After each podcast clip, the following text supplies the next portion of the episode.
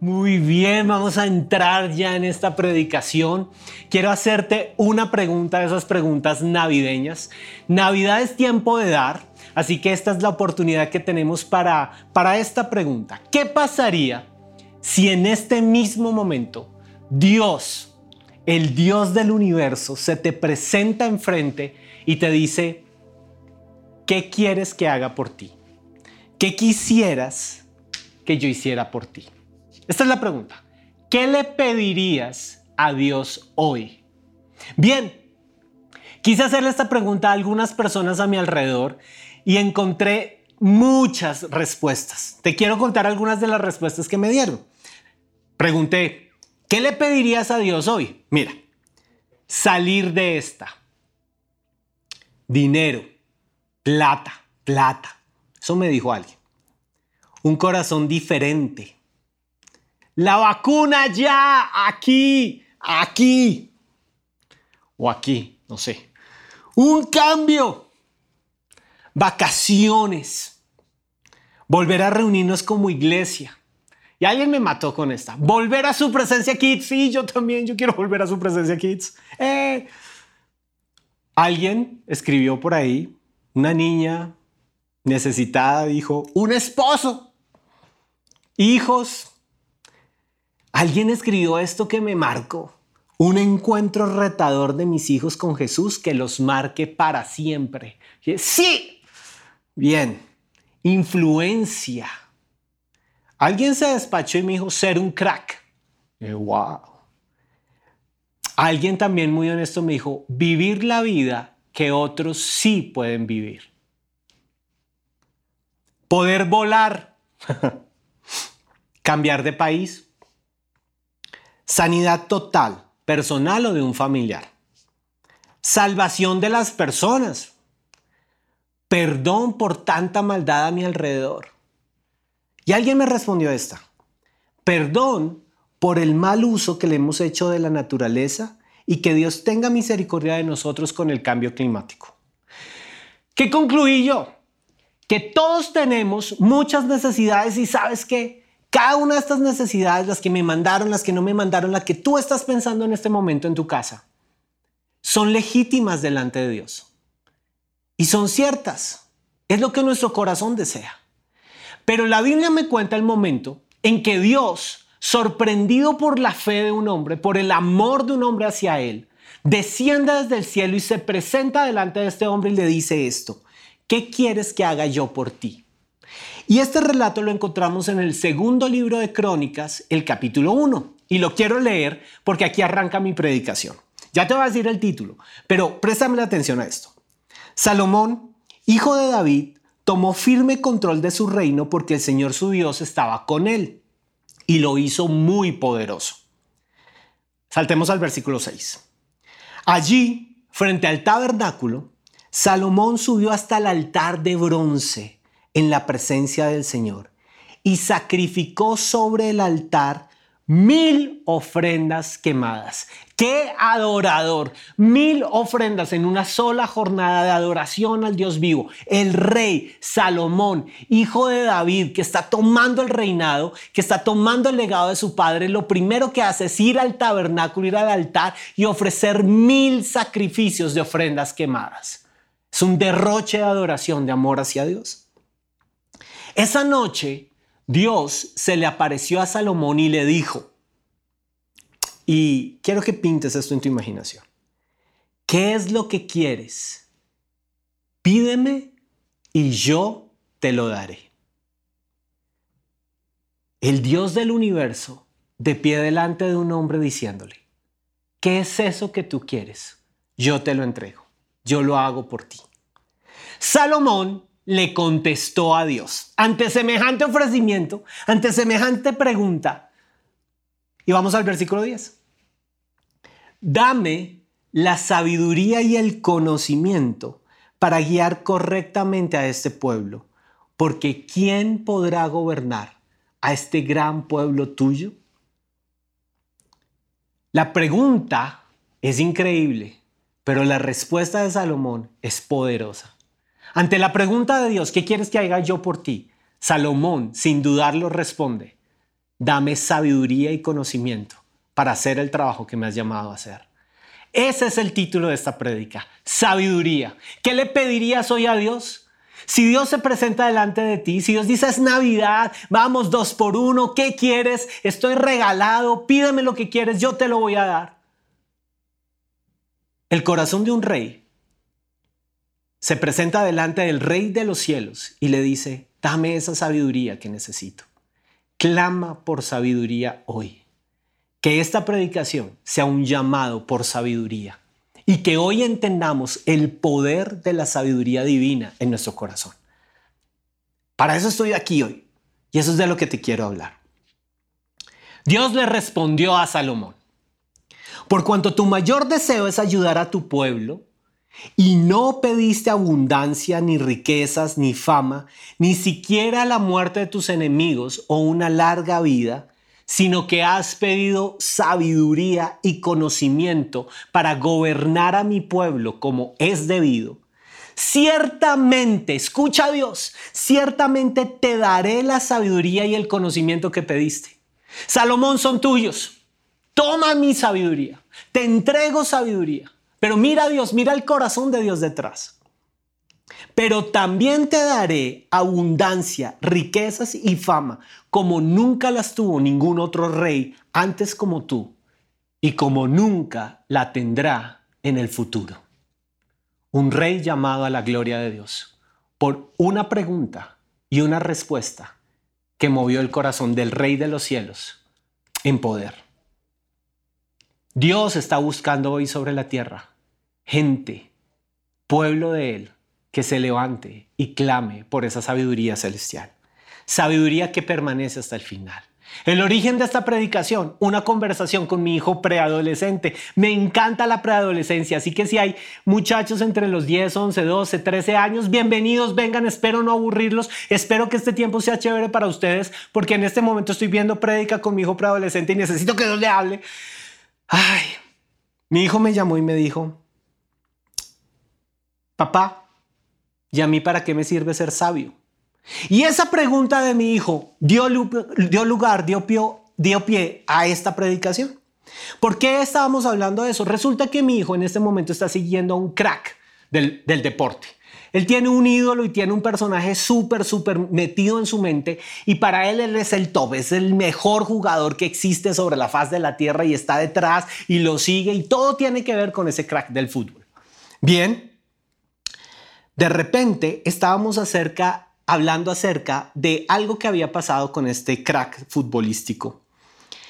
Y lo triste es esto, siendo tan duro y siendo tan poderoso este hombre, al parecer su carrera está terminando de una forma no tan sabia.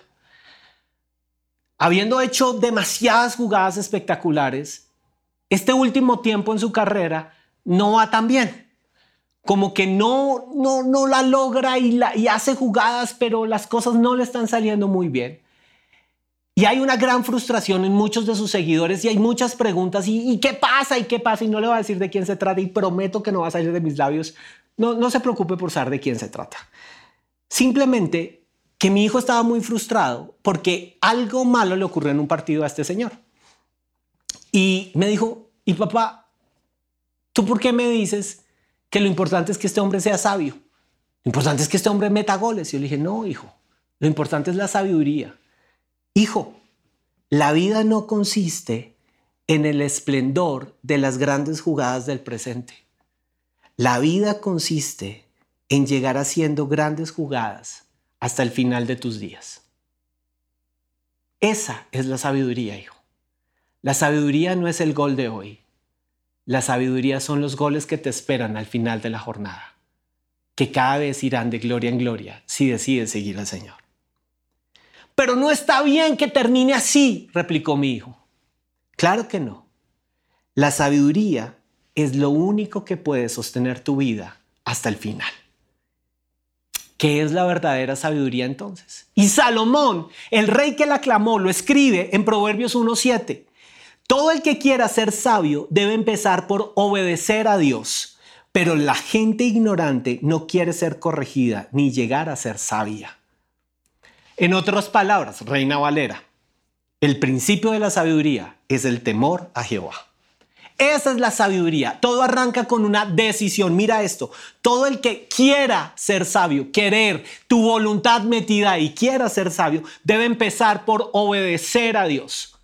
Pero la gente ignorante no quiere, su voluntad no ha decidido, no ha tomado la decisión de ser corregida para llegar a ser sabia. Solo le puedo dar gracias a Dios por esta estrella del deporte. Gracias a Él pude recordarle a mi hijo una de las grandes verdades que el ser humano jamás puede olvidar. La verdadera sabiduría es obediencia total a Dios. Es el temor de Dios. Y eso es lo que va a permitir que tú permanezcas hasta el final de tus días metiéndole muchos goles al infierno. Pero algo triste ocurre con Salomón. Así como este crack del deporte ha tenido días difíciles, Salomón tuvo días terribles porque perdió el norte y se le olvidó esto. Primera de Reyes 11 versículos 31 al siguiente. El profeta, un profeta, escucha la voz de Dios y busca un hombre llamado Jeroboam. Y esto es lo que le dice. El profeta le dice a Jeroboam, toma diez pedazos para ti porque así dice el Señor Dios de Israel, ahora voy a arrancar de la mano de Salomón el reino y a ti te lo voy a dar en, tres, en diez tribus. A él le dejaré una sola tribu, y esto por consideración a mi siervo David y a Jerusalén, la ciudad que ha escogido entre todas las tribus de Israel. En un momento Dios tiene que llamar a un profeta y decirle, en un acto simbólico, te entrego a ti diez pedazos y a Salomón solo le va a entregar uno. ¿Por qué? Porque divido su reino. ¿Por qué? Porque me abandonó a mí. Voy a hacerlo, versículo 33, voy a hacerlo así porque él me ha abandonado, Salomón. Y adora a Astarte, diosa de los Sidonios, a Quemos, dios de los Moabitas. De repente, el hombre de la sabiduría quita sus ojos de Dios, olvida que el principio de la sabiduría es el temor a Dios y se empieza a meter con los dioses de las naciones vecinas y los trae al culto de su vida y empieza a adorar a Astarte. ¿Quién es Astarte? Es la diosa de los Sidonios. ¿Y qué quería decir Astarte en la Biblia? Es la representación del ego, de la vanidad extrema, de eso que me lleva a amarme a mí por encima de todo y de todos, de eso que me pone a mí en el primer lugar y ahí se perdió la sabiduría. ¿Y quién es Quemos? El dios de los moabitas o Moloch también. Este es el Dios de la violencia, el Dios de la guerra, el Dios que toma el arma, el Dios que se levanta a batallar, a pelear por él mismo, el Dios del derramamiento de sangre, el Dios al que no le importa el costo con tal de tener lo que él quiere, el Dios de los sacrificios, que sacrificaba a los bebés y los niños pequeños para complacerse en sí mismo, el Dios de la sangre derramada, de la guerra, de la violencia y de la ira. Cuando en tu corazón levantas un ídolo de ti mismo, cuando en tu corazón levantas un ídolo de la violencia, de la, er, de la rabia, de la ira, en ese momento la sabiduría salen oyendo y tu corazón termina inclinado ante dioses falsos y la ruina, el esplendor de la gloria, toda la respuesta de Dios se diluye, se pierde, se va. Sabiduría es lo que nos permite poner los ojos siempre en Dios y no en los ídolos vecinos, no en el ídolo de mí mismo, no en la ira y la rabia para obtener lo que yo quiero. Sabiduría en el libro de Santiago. El libro de Santiago en el Nuevo Testamento es como el libro de Proverbios. Si Salomón se esmeró en escribir en, el libro de Proverbios allá en el Antiguo Testamento muchos pasos de sabiduría, aun cuando su corazón se desvió, Santiago en el Nuevo Testamento es ese libro que contiene verdades y píldoras de sabiduría tan profundas. Te quiero compartir, por ejemplo, esta. Presta atención a esta. Santiago 3, 14 al 17. Pero si tenéis envidias amargas y rivalidades en el corazón, dejad de presumir y de faltar a la verdad. Esa no es la sabiduría que desciende del cielo, sino que es terrenal, puramente humana y diabólica. Porque donde hay envidias y rivalidades, también hay confusión y toda clase de acciones malvadas. Versículo 17. En cambio, la sabiduría que desciende del cielo es ante todo pura y además pacífica, bondadosa, dócil, llena de compasión y de buenos frutos, imparcial y sincera. Dos tipos de sabiduría. A lo largo del libro de Santiago tú te vas a encontrar con una descripción muy poderosa de lo que para Dios es la gente sabia, la gente poderosa, el rey que gobierna la tierra. Pero en, en estos capítulos, este capítulo 3, versículos 14 al 17, vas a encontrar que hay dos tipos de sabiduría. La sabiduría terrenal, que el mismo Santiago le pone apellido, es terrenal, pero también es humana y diabólica. Pero también nos dice que hay otra sabiduría que no es la terrenal, sino la que desciende del cielo, la poderosa sabiduría del cielo que invade a una persona y que hace que toda su vida sea transformada en principios de vida totalmente diferentes a los que el sistema del mundo le está predicando. ¡Wow! Yo quiero esa sabiduría porque yo quiero llegar y quiero que mis hijos lleguen hasta el final de sus días conquistando el reino y no perdiendo el reino en una noche, como le ocurrió a Salomón. Hay dos tipos de sabiduría. Vamos con la sabiduría del cielo. Es pura. Y en el griego, eso se traduce libre de todo impulso personal. La pureza que viene de una sabiduría celestial hace que tus emociones se tranquilicen ante la voz de Dios. Es pura por cuanto Dios purifica el ego, purifica las demandas de la carne, purifica el impulso carnal por tener, por poseer, por conquistar y te lleva a ver las cosas como Dios las ve y no como tu carne quiere verlas. Pureza es poder ver a las personas como Dios las ve. Pureza es poder ver el dinero como Dios lo ve. Pureza es poder ver la creación como Dios la ve y no dejar que tus emociones y tus impulsos empiecen a conquistar, a querer poseer, a atrapar para terminar haciendo daño. Segundo, es pacífica. Es amante de paz, es portadora de paz. Y me encanta Jesús porque Jesús nos dice, cuando lleguen a un lugar, digan shalom, la paz ha llegado a ese lugar. ¿Sabes lo que más necesitamos en este tiempo? Es gente sabia, llena de paz, que no entra a rivalizar, a dividir, a poner cizaña, a hablar mal, a poner a los unos contra los otros. Lo que más necesitamos en este tiempo es shalom, gente pueblo de Dios trayendo paz sobre la tierra, paz con su mirada, paz con sus palabras, paz con su claridad. Es bondadosa, es comprensiva. La persona sabia escucha y comprende al otro antes de hablar. La persona sabia se queda callada y en bondad piensa lo bueno antes de hablar a dar un juicio. Es dócil, benigna. ¿Qué significa eso? Que oye a los demás sin dejarse llevar por la soberbia. La soberbia es eso que te dice que lo que tú estás pensando es más poderoso que lo que los demás están viviendo. La soberbia exalta tu ego, Astarte. ¿Te acuerdas de Salomón? Astarte. Y te lleva a decir mi forma, mi pensamiento es mejor que el del otro. Ah, ah. Una sabiduría benigna no rivaliza con el punto del otro. Una sabiduría benigna ve en el otro una opción de servirle. Y de buenos frutos. Se mueve en acción. La sabiduría se complementa con la acción de donde Santiago muchas veces va a decir, muéstrame tu fe. ¿Cómo quieres ver tu fe? Por tus obras. Muéstrame las acciones de tu corazón. ¿Qué sale por tu boca? ¿Cuáles son los dichos de tu boca? ¿Cómo levantas? ¿Cómo edificas? ¿Qué hablas del otro? ¿Cómo sirves al otro? Eso comprueba si la sabiduría que hay en tu vida viene del cielo. ¿Es imparcial? Que en el original esto se traduce no hace acepción de personas. No discrimina. No está pensando en estratos, clases, en rangos, ama por igual. Y es sincera, no está llena de hipocresía. ¿Por qué? Escucha esto, porque es una sabiduría que nunca complace a los hombres, sino a Dios. ¿De quién estás buscando afirmación hoy? ¿De quién estás esperando? ¿A quién quieres agradar hoy en tu vida para recibir un aplauso?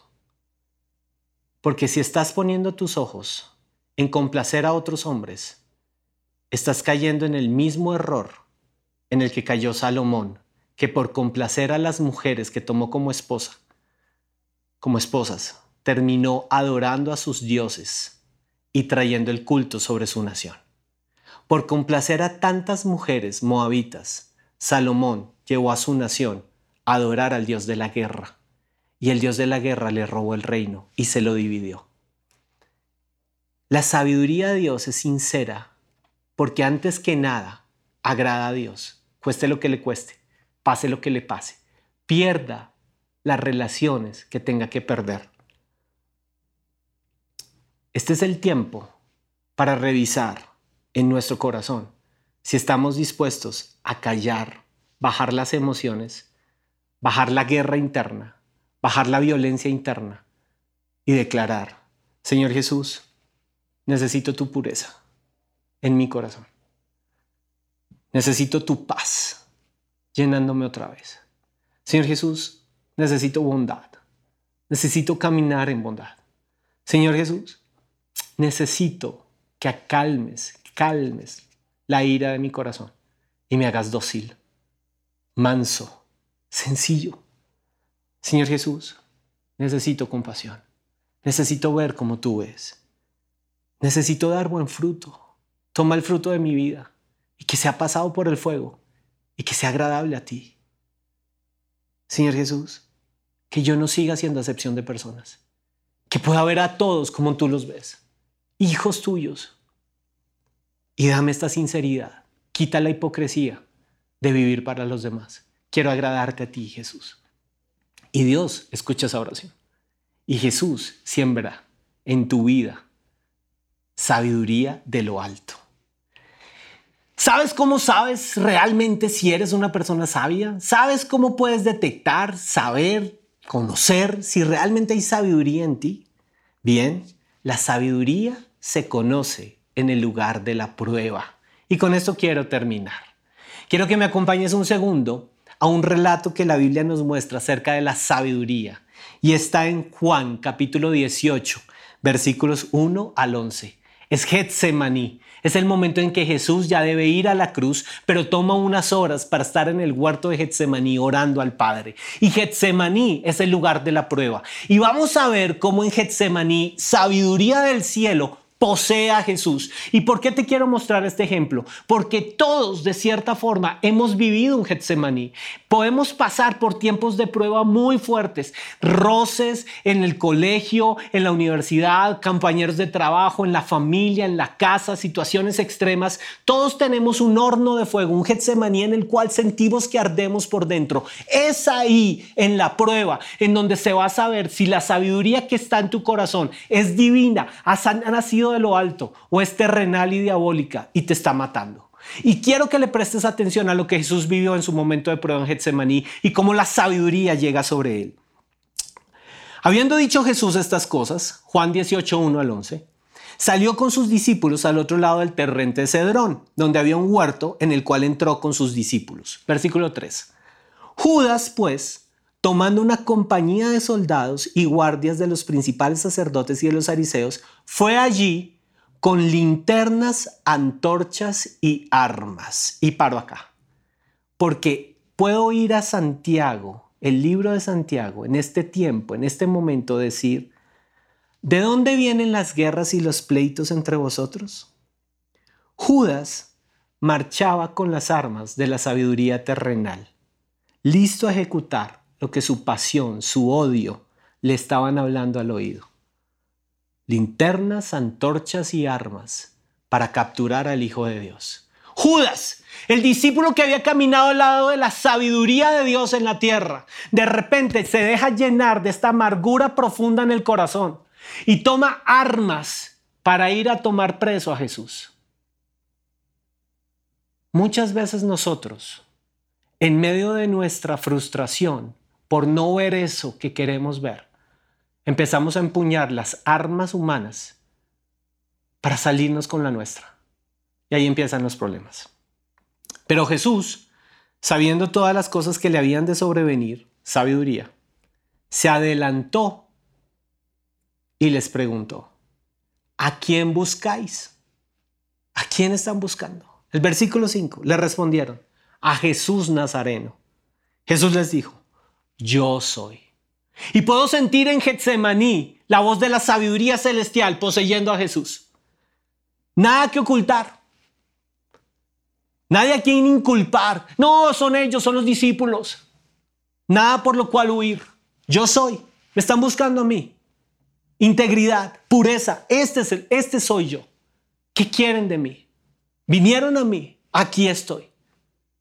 Este soy yo.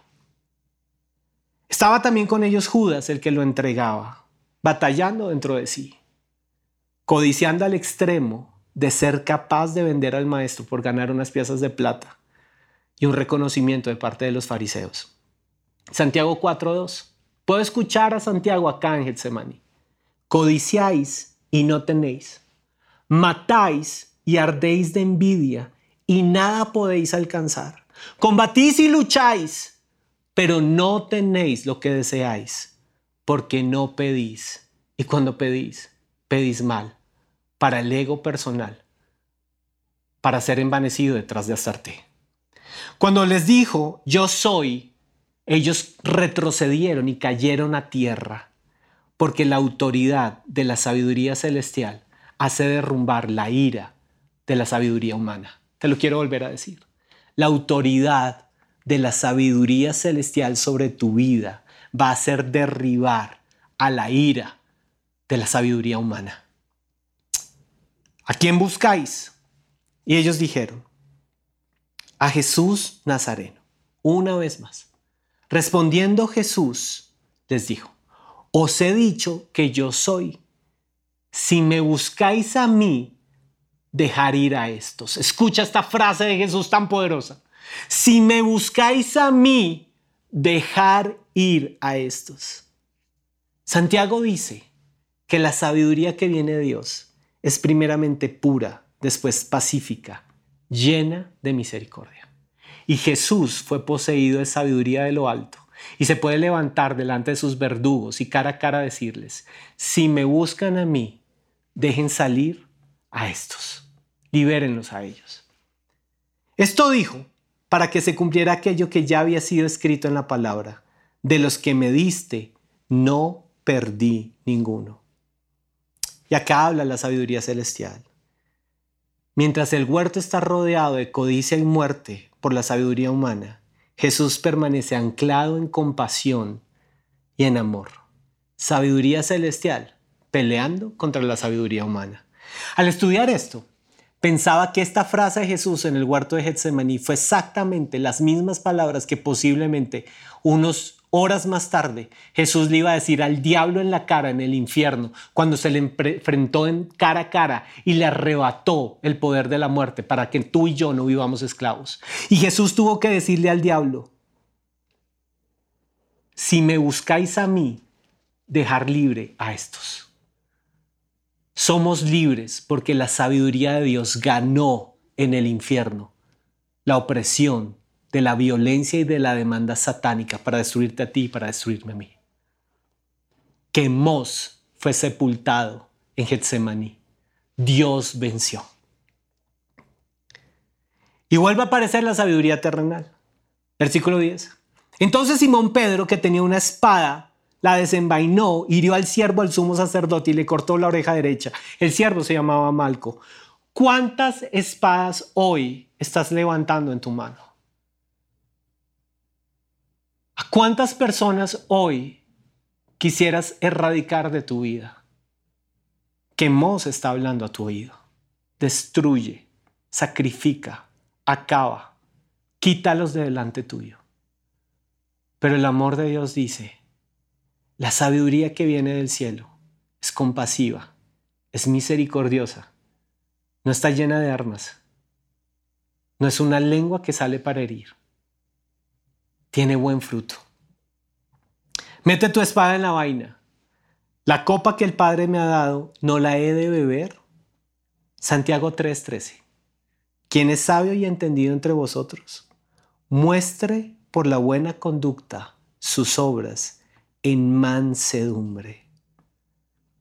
Y la mansedumbre hizo que Jesús bebiera la copa e iniciar el camino a la cruz.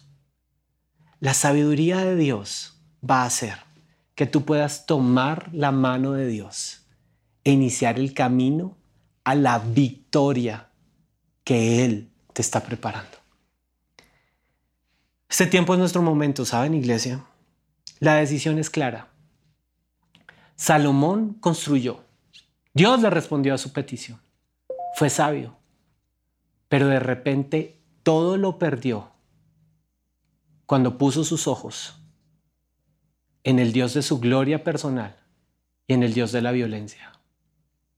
Esto está escrito para que tú y yo no seamos un Salomón más en la historia. Esto está escrito para que aún en el tiempo de la peor prueba, cuando Getsemaní está ardiendo en nuestro corazón, tú y yo seamos la gente de compasión, que es poseída no por sabiduría terrenal, humana ni diabólica, por sabiduría que ama, incluso al que no lo merece. Puedo sentir en este momento que muchas relaciones este año se rompieron y se rompieron de muerte. He sido testigo este año de situaciones muy duras alrededor mío con personas que amo. He visto matrimonios luchar, argumentos humanos levantarse. Vivo en una nación de muchos odios, de mucha violencia.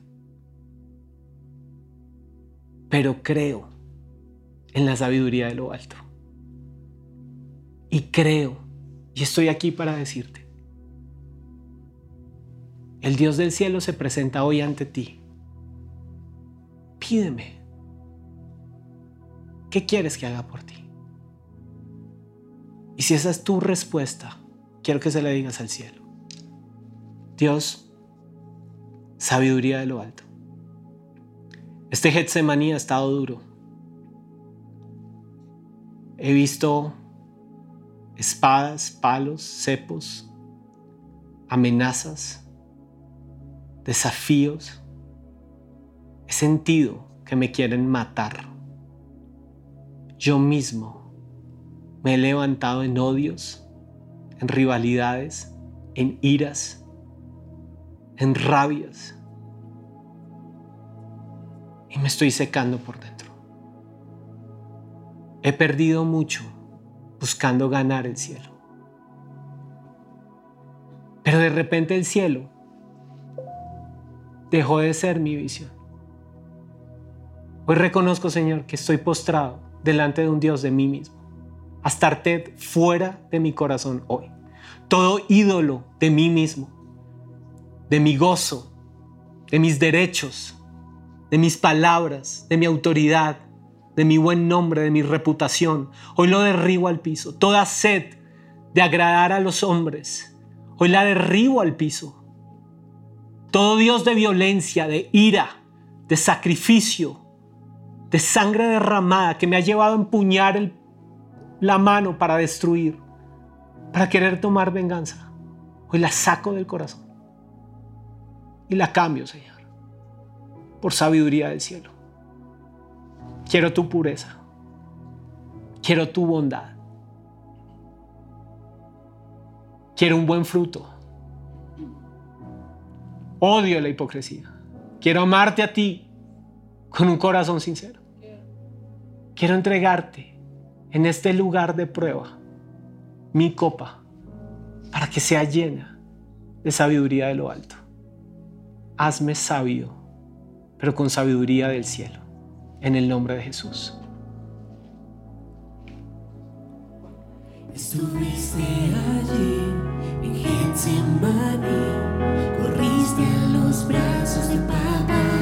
entregaste. Entregaste tu copa del temor, solo tú me puedes entender. ¿Y Jesús te entiende? Y Él va a derramar esta sabiduría del cielo. Cántalo al cielo. Sea llena tu casa de sabiduría de lo alto.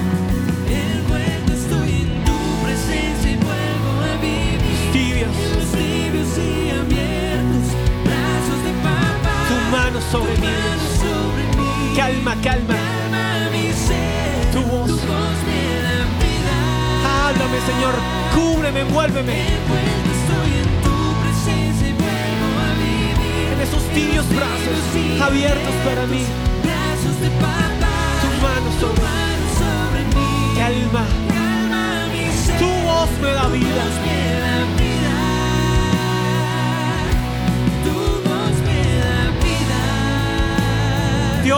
Vida. Tu voz me da vida. Resucita, Señor. Tu voz me da vida. Levántate, Jesús. Tu voz me da vida. Y sopla vida del cielo. Hoy declaro sobre tu pueblo, sobre cada casa, Señor, sabiduría del cielo. Hoy renunciamos, Señor, al sistema del mundo que nos envanece, que nos lleva a construir esos ídolos. Hoy perdonamos esa ofensa que nos ha llevado a guardar tanto odio, tanta rechazo, tanta ira, tanta amargura. Hoy la clavamos en la cruz. Porque tu voz me da vida y sé libre en el nombre de Jesús. Sé libre de demandas. Sé libre de argumentos. Que hay un reino esperándote. Que el Rey de los cielos va a traer vida. Y su voz te da vida. Tu voz me da vida, Señor. Tu voz me da vida. Tu voz me da vida. Tu voz me da vida. Una vez más. Tu voz me da vida. Tu voz me da vida. Palabras sabias. Palabras de amor. Tu voz me da vida. Y envuelto estoy aquí. Envuelto estoy en tu presencia y vuelvo a vivir en los tibios y abiertos brazos de papá. Tu mano sobre mí. Tu mano sobre mí. Calma, calma. Calma mi ser. Tu voz me da vida. Recíbela allí. Envuelto estoy en tu presencia y vuelvo a vivir en los brazos. tibios y abiertos brazos de papá. Tu mano sobre mí, Tu Señor. mano sobre mí, ser, tu voz me da vida. Esa voz del cielo. Tu voz me da vida. Tu voz me da vida. Voz que me llena.